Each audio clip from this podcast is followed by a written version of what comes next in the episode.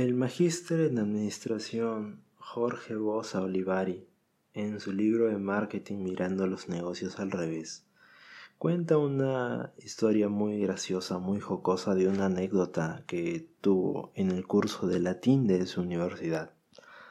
Sucede que en el examen final eh, el profesor decidió juntar a todos los grados a los que él enseñaba y esto ascendía aproximadamente a 260 alumnos. Y como todos usaban el mismo libro, tuvo la idea de hacer un examen oral, el cual se iba a dar de la siguiente forma. El primer alumno que él eligiese de forma aleatoria de entre el público iba a responder una pregunta que iba a salir de la primera hoja. El segundo alumno iba a responder una pregunta que saliese de la hoja 1 entre la hoja número 3. Y el tercer alumno iba a responder entre la hoja 1 hasta la hoja 6 y así progresivamente hasta culminar todo el libro. Evidentemente, el último alumno estaba combinado a leer y aprender todo el libro, todas las páginas del libro. El hecho de que sea aleatorio eh, conllevaba que todos los alumnos aprendan esto y por obvias razones todos los alumnos querían ser los primeros. Ahora, esto lo llevó a, a, este alumno, a Jorge, a llevar una, a tener una idea quizás con un poco de picardía, con un poco de astucia, a querer destacarse del resto. Él iba a saber que todo el mundo quería ser el primero y que evidentemente todos querían sentarse adelante para llamar la atención del profesor.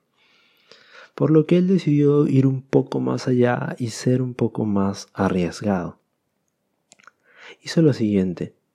Eh, con goma y con tinte rojo empezó a crearse una cicatriz cosmética en la frente la cual le puso una gasa que la manchó con tinte rojo aparentando que fuese sangre. Y así se presentó al salón de clases. Ahora cuando se abrieron las puertas todos sus compañeros pugnaron por sentarse adelante. Y él se sentó en una de las últimas filas. Cuando el profesor entró lo vio de reojo y le preguntó, alumno, ¿ha tenido algún problema? a lo que él respondió evidentemente que sí. El profesor siguió su marcha hasta el pupitre y en ese momento, dejando sus libros, se dirigió al público y lanzó la primera pregunta. Todas, todos los alumnos eh, desesperados alzaron la mano intentando que el profesor viese su mano por encima de los demás. Sin embargo, el profesor dirigió su mirada hacia el alumno con el parche y señalándolo con la mano le dijo, alumno, ¿usted sabe la respuesta? A lo que Jorge respondió que sí. Contestó la respuesta de forma correcta y se retiró del salón, habiendo estudiado solo la primera página y aprobado el examen final. Interesante la forma en la cual él logró llamar la atención de su profesor para obtener lo que él quería. Y es lo que vamos a estar compartiendo el día de hoy. Bienvenidos al programa del día de hoy. Como siempre, gracias a Dios la oportunidad de estar aquí. Gracias porque por su gracia, valga la redundancia, puedo compartir de su palabra abiertamente con todos ustedes. Gracias por tomarte el tiempo y espero de verdad que esto pueda animar tu fe, pueda activar tu fe y pueda ser de bendición en tu vida y en el día a día. La porción bíblica, entramos rápidamente, eh, que vamos a estar tocando el día de hoy, se encuentra en el libro de Lucas, en el capítulo 7, versículos del 1 al 10, y narra la historia de cómo Jesús sana al siervo de un centurión. Em, lo leo textualmente Dice, después que hubo terminado todas sus palabras al pueblo que le oía, entró en Capernaum, y el siervo de un centurión a quien éste quería mucho estaba enfermo y a punto de morir. Cuando el centurión oyó hablar de Jesús, le envió unos ancianos de los judíos, rogándole que viniese y sanase a su siervo. Cuando ellos vinieron a Jesús y le rogaron con solicitud, diciéndole, es digno de que le concedas esto, porque ama a nuestra nación y nos ha edificado una sinagoga. Y Jesús fue con ellos. Pero cuando ya no estaban lejos de la casa, el centurión envió a un segundo grupo de sus amigos diciéndole, Señor, no te molestes, porque no soy digno de que entres bajo mi techo, por lo que ni siquiera yo me tuve por digno de venir a ti. Pero di la palabra y mi siervo será sano. Porque yo también soy hombre puesto bajo autoridad y tengo soldados bajo mis órdenes y le digo a este ve y va y al otro ven y viene y a mi siervo haz esto y lo hace. Al oírlo, Jesús se maravilló de él y volviéndose le dijo a la gente que le seguía, les digo que ni aun en Israel he hallado tanta fe. Y al regresar a casa los que habían sido enviados hallaron sano al siervo que había estado enfermo. Hasta aquí la palabra de Dios. Y solo porque es importante decir algo, en el libro de Mateo, capítulo 8, versículo del 5 al 13, van a encontrar la misma historia, pero con ciertos detalles extras o que complementan esta, así que confío en que ustedes la van a leer. Bien, entonces comenzamos con la enseñanza del día de hoy. Em, podríamos comenzar definiendo quién es un centurión. Como su nombre lo dice, un centurión está a cargo de 100 personas. Pero ¿qué personas? El centurión era un soldado romano que había llegado a liderar, como digo, a 100 personas, de acuerdo a su valor en el campo de batalla. Ahora era un ciudadano romano. Si bien es cierto, de este hombre no se sabía si era originario de Roma o si había adquirido la ciudadanía romana por ser de una familia noble, por su valor en el campo de batalla o quizás también la había comprado por dinero. Lo que se sabe es que era una persona importante en Roma y que tenía un siervo a quien éste quería mucho. Ahora, ¿por qué menciono lo del soldado romano? Porque el hecho de que un soldado romano le pida un favor a un judío no era muy normal en aquella época. Si vemos algunos parajes de la Biblia, notamos cómo por ley los judíos estaban obligados a servir a los romanos en ciertas actividades, como la conocida actividad de cargarles el equipo durante una milla, quiere decir su armadura y su capa. Entonces, no era muy normal, como vuelvo a repetir, no era muy cotidiano, no era muy común que alguien le solicitase con esa de esa forma un favor a un judío, mm, un ciudadano romano me refiero, solicitándole un favor de esa manera a un judío. Y otro punto importante es que muestra el hecho de que este centurión quería mucho a su criado. En este caso, la palabra que utiliza para describir al criado es la palabra pais, la palabra país nos habla en realidad acerca de un joven pequeño hasta algo así como un hijo adoptivo. Entonces, en realidad existía una relación de que él amaba de verdad a este joven, de que era alguien valioso para él. Y esto evidentemente no era muy común, vuelvo a repetir, lo cual nos lleva a concluir que muy probablemente este hombre no era romano de nacimiento, sino que hay ciertas investigaciones que llevan a indicios de que pudiese ser de Siria. Pero bueno, Eso es solo contexto. Avanzando, notamos en el versículo 3 que se nos dice que el centurión oyó hablar de Jesús. Y me voy a detener aquí porque me llamó poderosamente la atención cuando dice que oyó hablar de Jesús. El otro día veía con mis padres una película, probablemente la hayas visto, se llama Dios no está muerto. Y en esta película se narra eh, el debate que tiene un estudiante cristiano con su profesor de filosofía, el cual quería que todo su salón admita y firma, firme una carta aceptando que Dios estaba muerto.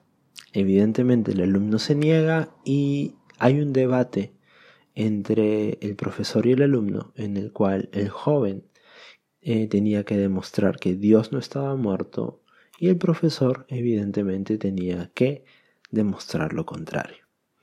Ahora, cuando este joven evidentemente acepta esta carga, la acepta de forma muy nerviosa, ya que no demostrar eso significaría que él jalaba la materia.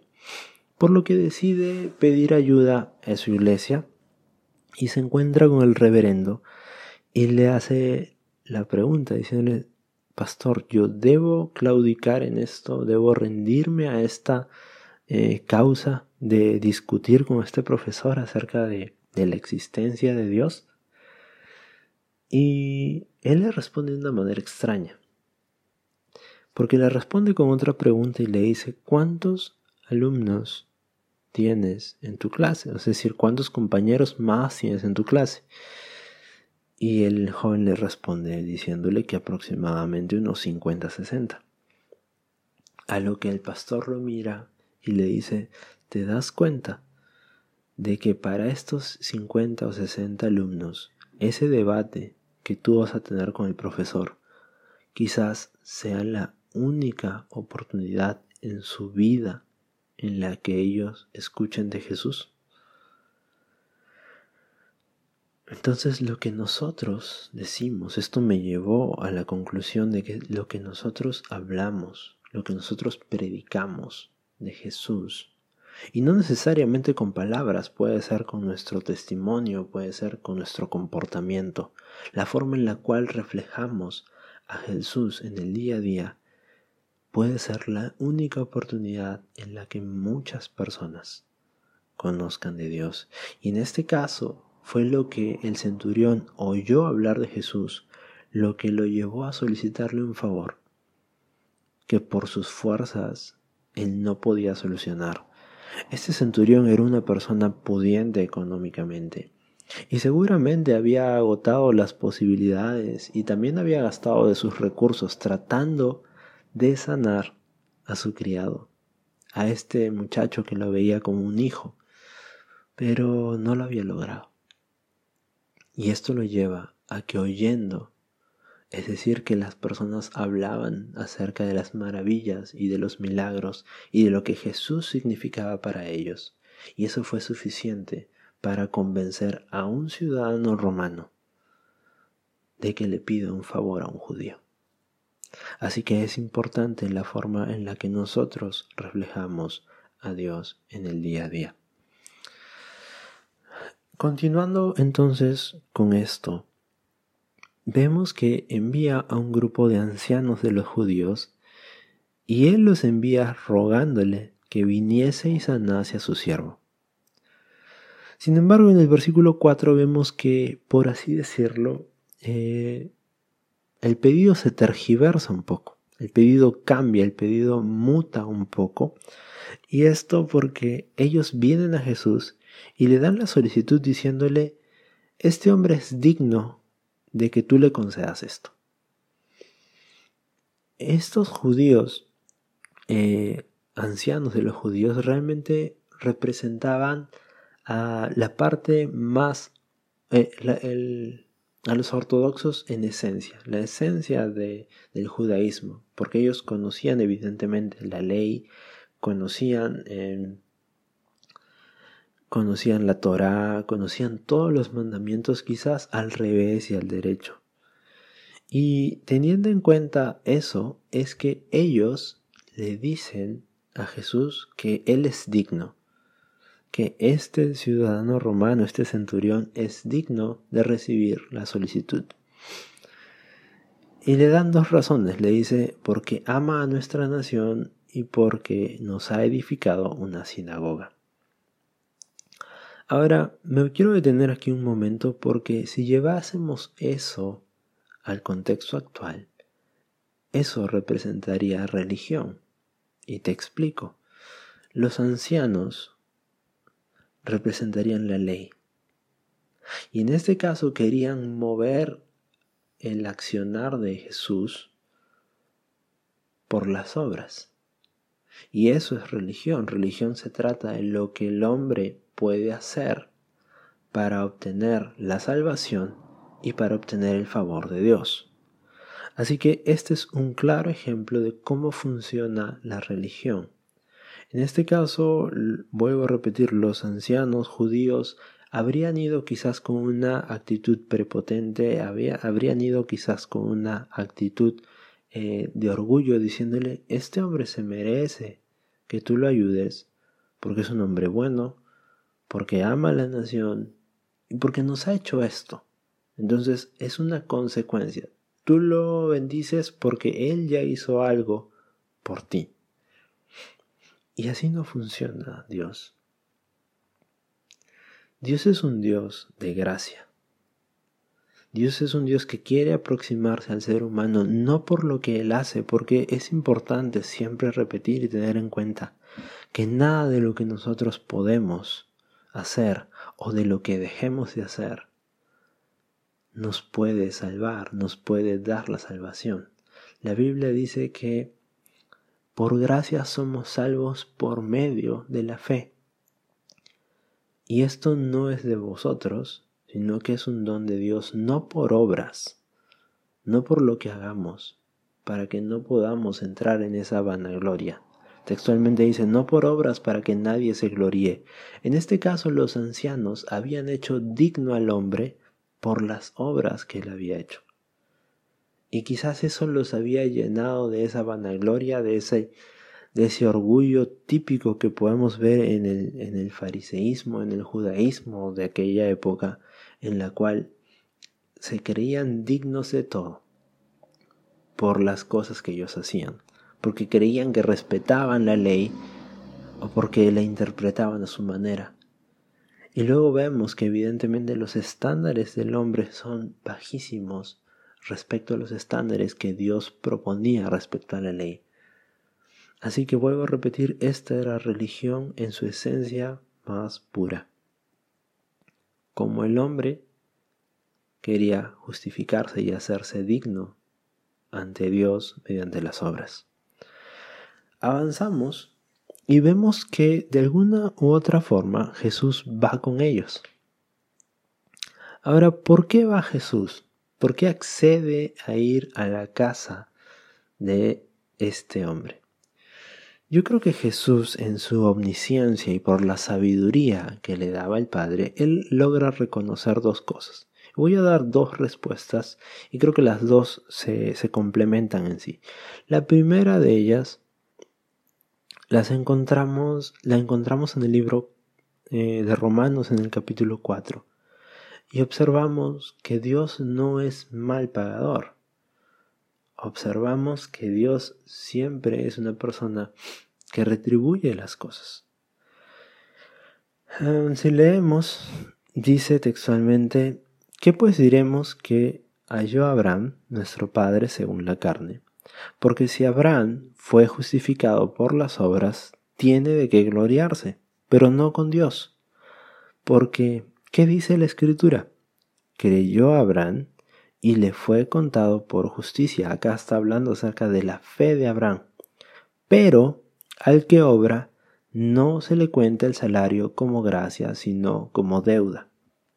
Entonces, si vamos hasta esta parte, podríamos estar hablando de que para el pueblo judío, en este caso para los ancianos judíos, Jesús estaba pagando una deuda con este ciudadano romano. Pero, como vuelvo a repetir, nuestro Dios es un Dios omnisciente, es un Dios que todo lo sabe. Y en este caso Jesús, como Hijo de Dios, estaba lleno de toda sabiduría de lo alto. Y él logra encontrar, creo yo, cierta ciertas pistas de que este hombre realmente quería conocer de cerca a Dios y de que entendía de que quizás el hecho de presentar a los judíos no representaba, o sea, el hecho de representarse, perdón, mediante los ancianos judíos, no lo representaba eh, de la forma que él quería. Vemos que él realmente había demostrado amor a la nación del pueblo de Israel y esto lo reconocían los judíos.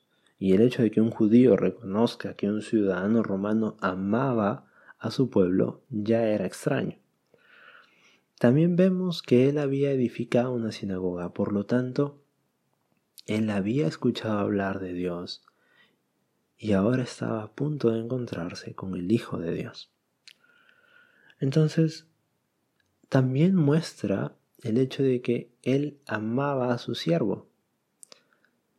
Y este amor genuino, este amor real hacia un sirviente, hacia alguien que que muchos historiadores realmente consideraban como la clase más baja. Los sirvientes en aquella época eran considerados igual o más bajo que animales de trabajo. Entonces Dios podía entender que este hombre no era un hombre cualquiera, sino que era un hombre especial y se disponía a conocerlo. Entonces, yendo para allá, llega una segunda comitiva pero esta vez ya no eran de eh, ancianos judíos, ya no era de ley, sino que era un grupo de amigos. La palabra amigos que usa en este caso es el griego filos. Y este filos representa un, un círculo cercano.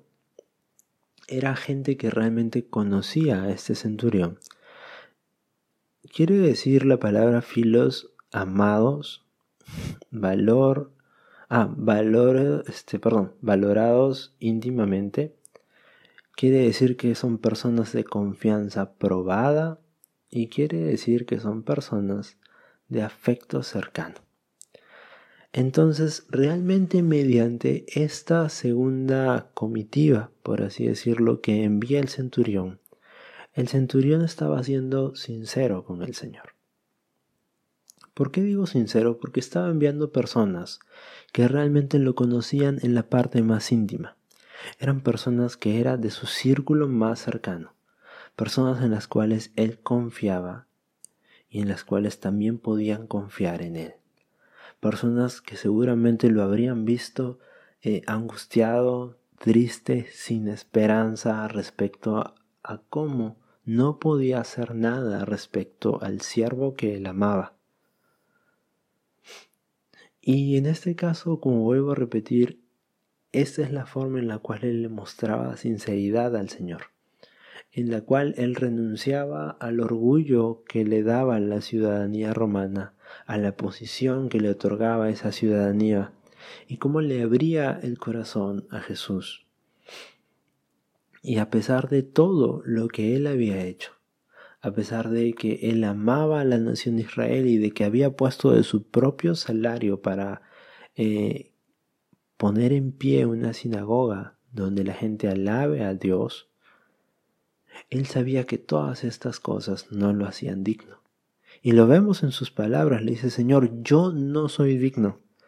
Lo que quizás la ley perdón, textualmente la ley le había dicho, Señor, Él es digno, este hombre reconocía desde el interior de su corazón que las obras que él había hecho no eran lo suficientemente grandes.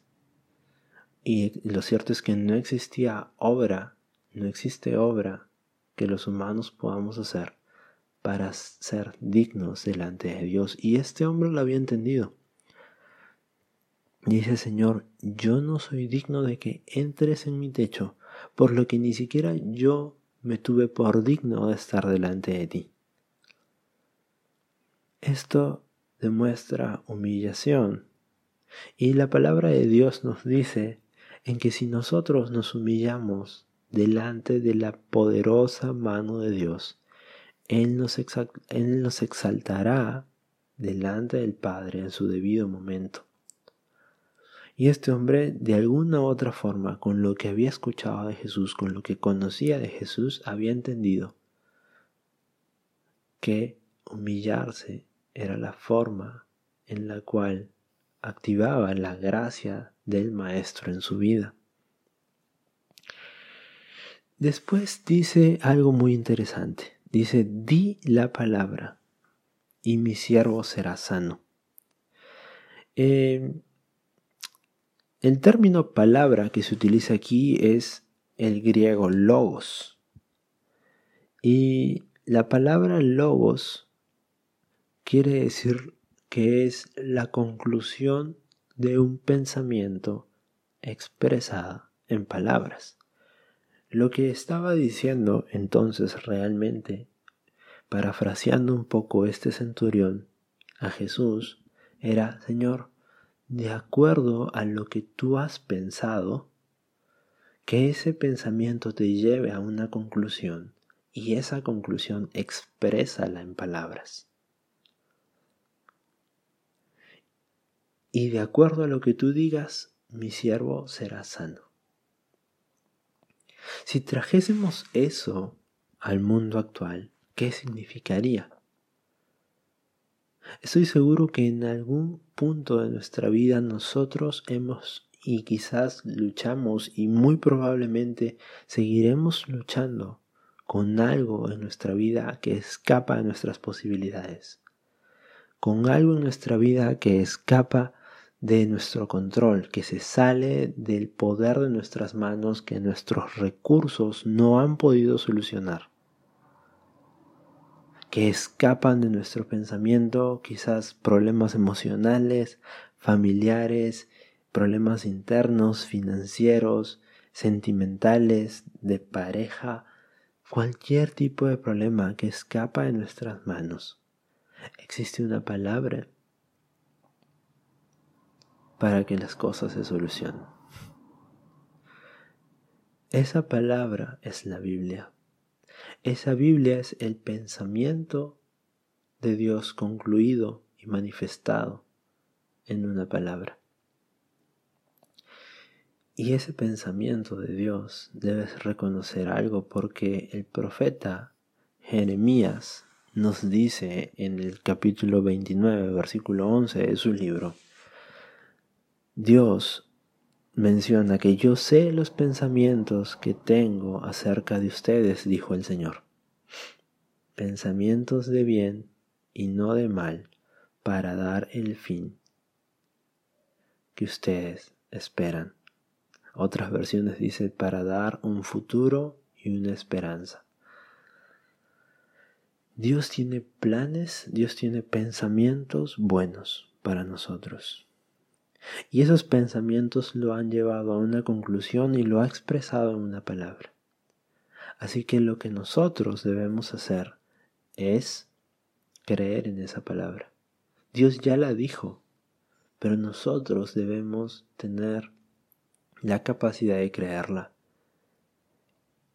Y esto es lo que voy a explicar en esta siguiente parte, ya para concluir. De esto se trata la fe.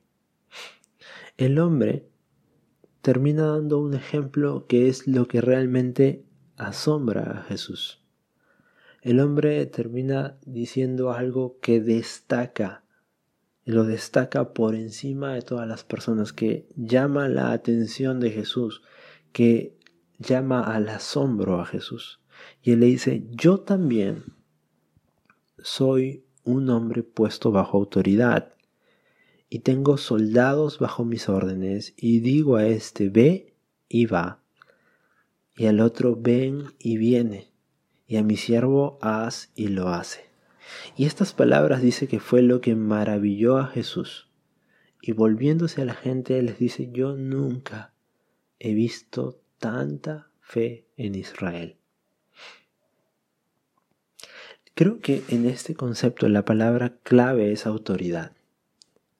Muchas veces el mundo nos ha llevado a, tener un mal concepto de autoridad, pero te explico. Autoridad no se trata con lo que tú puedes hacer. Tampoco se trata de quién eres. La autoridad se trata de posición.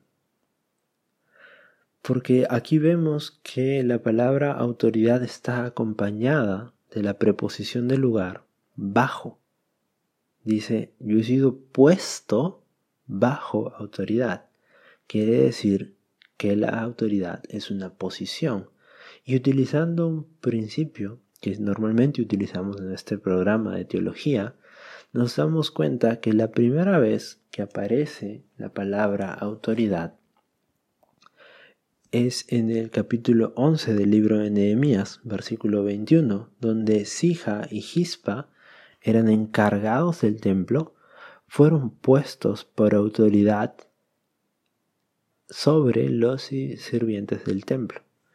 En este caso, nuevamente se utiliza la palabra autoridad con el prefijo, perdón, con la preposición de lugar, en este caso sobre.